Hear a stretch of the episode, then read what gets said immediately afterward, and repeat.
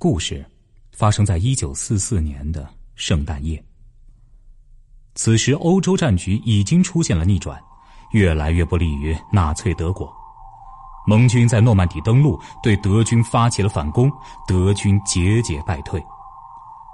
但希特勒不甘失败，于十二月十六日即圣诞节前八天，命令德军在比利时的阿登地区发动了一场战役，突袭盟军，切断盟军补给线，迫使盟军谈和。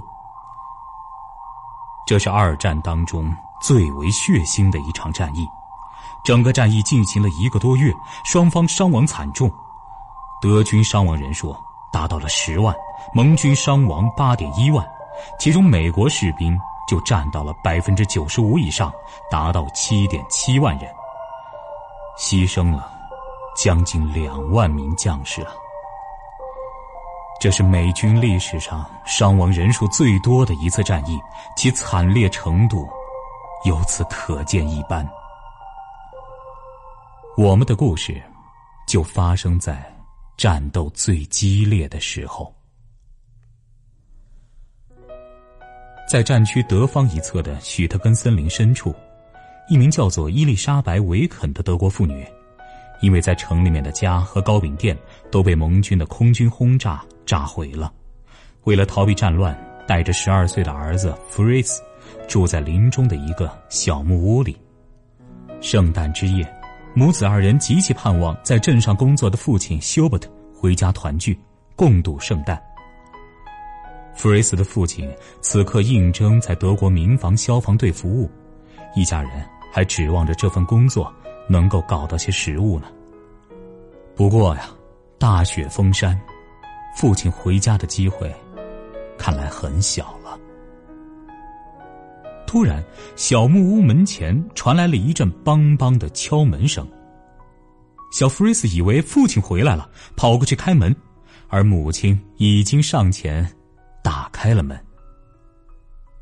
但不是父亲，两名带着钢盔的士兵站在门前，而地上还躺着一个，像死了一样。伊丽莎白意识到，这装束不对呀，这是美国兵啊。原来，这三个人是美军第八师第幺二幺步兵团的士兵，在满天的风雪当中与自己的部队走失了。他们一面躲避德军的追击，一面寻找己方阵地，已经在森林当中徘徊了三天三夜。饥寒交迫，身上满是冻伤。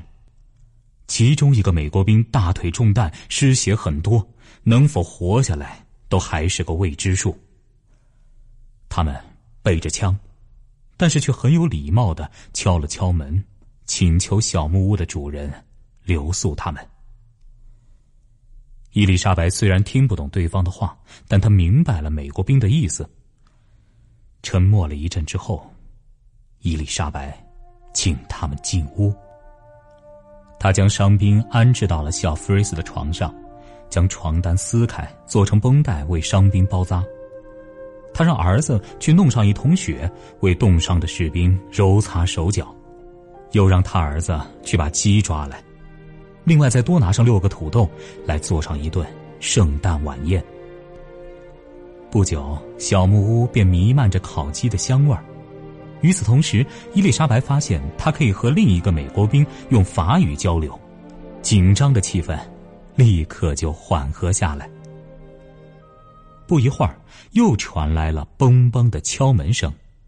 弗瑞斯冲了过去，打开了门，顿时就僵在了那里。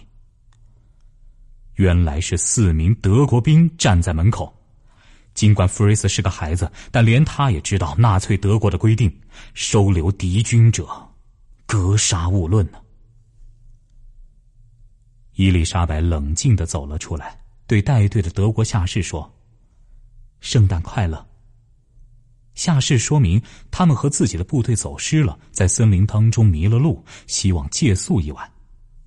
伊丽莎白说道：“欢迎进来暖和身子，也欢迎和我们共享圣诞晚餐。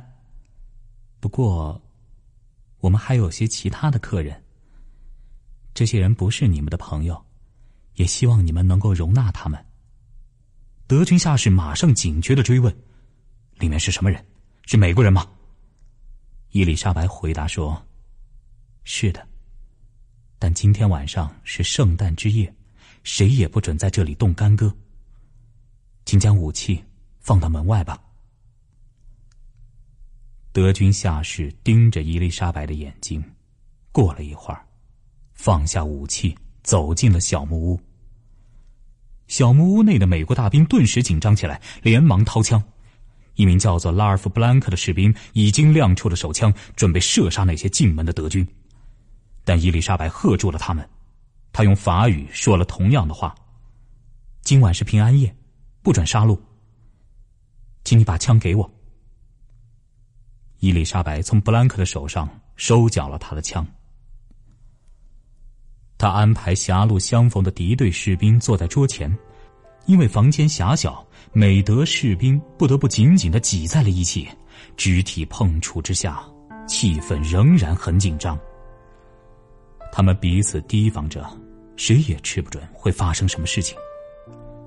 而伊丽莎白面带微笑的，一边和他们说话，一边忙来忙去准备那顿圣诞晚餐。几分钟之后，小木屋的温暖、食物的喷香，尤其是主人的热情，让对立双方紧绷的神经慢慢的松弛了下来。美国兵将自己的香烟盒掏了出来，请德国士兵抽烟；德国兵则从背包当中拿出了一瓶红酒和一块面包，与大家一起分享。其中一名德国士兵看见了受了伤的美国兵。走过去为他检查伤口，并且用自己的急救包为他处理包扎枪伤。这位德国士兵几个月前曾是海德堡一所医学院的学生，他能够用英语与美国兵交流。他告诉美国兵说：“因为天气寒冷，伤口没有感染，仅仅是失血太多，并没有生命危险。休息和营养会使他恢复健康的。”在这时，彼此的疑心。开始消失了。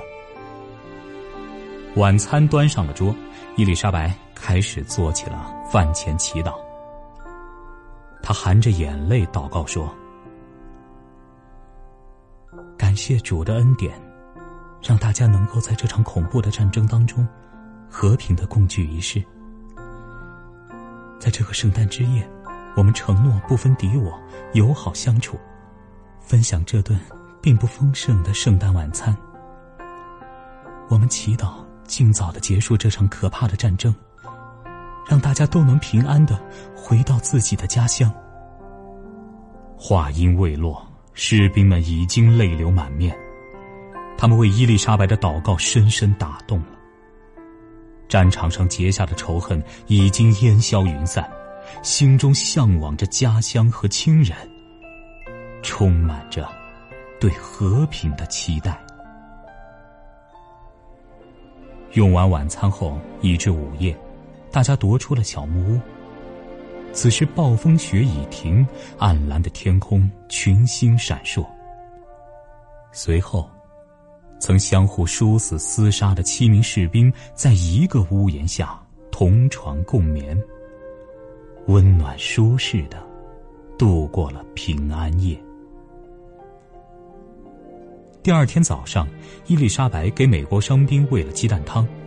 德国下士用地图告诉美国兵他们阵地的所在地，并且特意告诉他们不要去蒙夏镇，因为德军已经重新占领了那个地方，去到那儿等于自投罗网。德国兵还做了一副担架给美国伤兵使用。双方再三感谢伊丽莎白和弗瑞斯之后，握手告别，朝不同方向离去。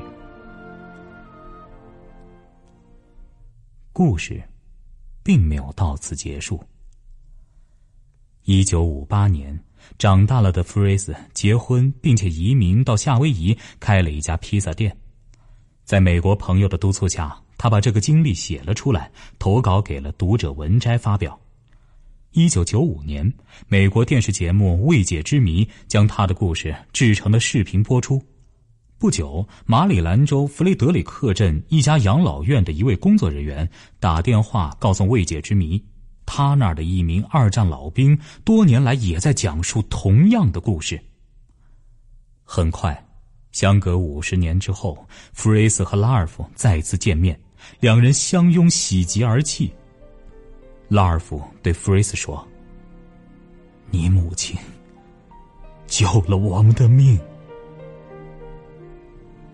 后来，弗瑞斯又联系上了另一名美国兵，但很遗憾，他没能找到那几位德国士兵。弗瑞斯于二零零二年过世。